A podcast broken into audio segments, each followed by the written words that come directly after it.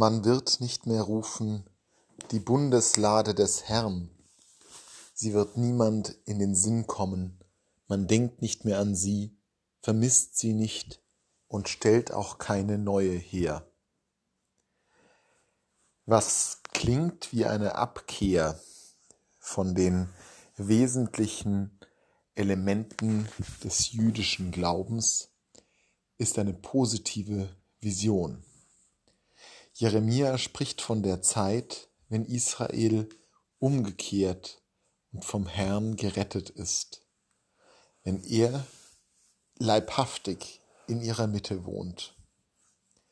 Die Bundeslade war ein wesentlicher Gegenstand jüdischer Frömmigkeit. In ihr wird das aufbewahrt, was den Bund zwischen Volk und Gott überhaupt erst konstituiert, nämlich die zehn Gebote, die Lebensregeln Israels, im wahrsten Sinn des Wortes Lebensregeln.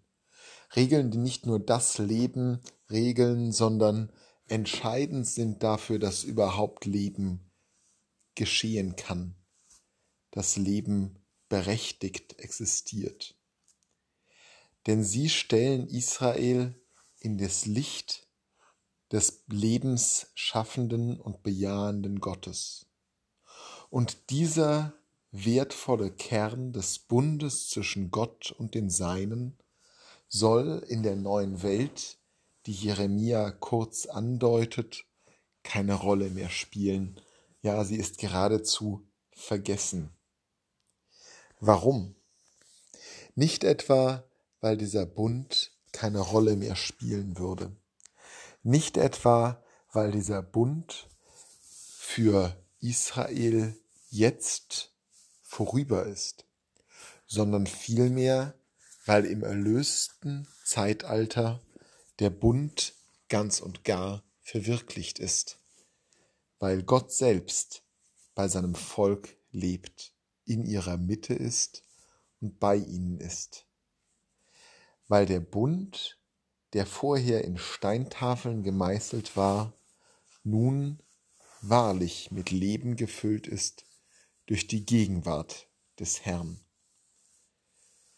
Für uns Christen, die wir die Gegenwart des Herrn glauben, in Jesus Christus, die wir überzeugt sind, dass dieser Moment, den Jeremia und andere Propheten herbeigesehnt haben, dass Gott in unsere Mitte tritt, dass dieser Moment bereits geschehen ist.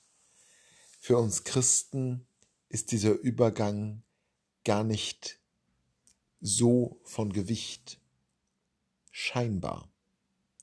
Denn auch wir haben unsere Bundesladen.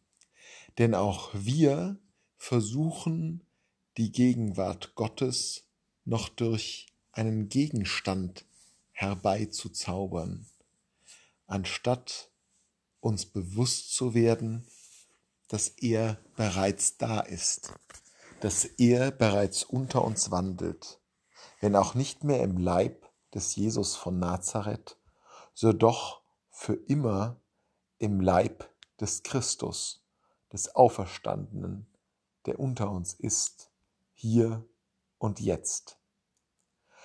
Er ist der Ersatz für die Bundeslade. Wir aber versuchen immer wieder Gott einzusperren in Steintafeln und Holzwerk, in Tempel und Machwerk von Menschenhand. Wir leben oft noch so, als ob wir gar nicht erlöst wären. Dabei sind wir erlöst. Die herrlichen Visionen, die Jeremia und Jesaja und viele andere Propheten gezeichnet haben, sind bereits angebrochen. Noch nicht vollendet, wir leben noch in dieser Wirklichkeit, in dieser Welt, doch sie sind schon angebrochen. Und das Christenaufgabe ist, diese Realität zu suchen, wahrzunehmen, zu fühlen und sich in ihr zu bewegen. Nicht Dinge in einen Holzkasten einzusperren und in Stein zu meißeln, sondern mitzugehen, den Weg dessen, der da heißt Immanuel, Gott mit uns, bei uns, neben uns, vor uns, jetzt, hier.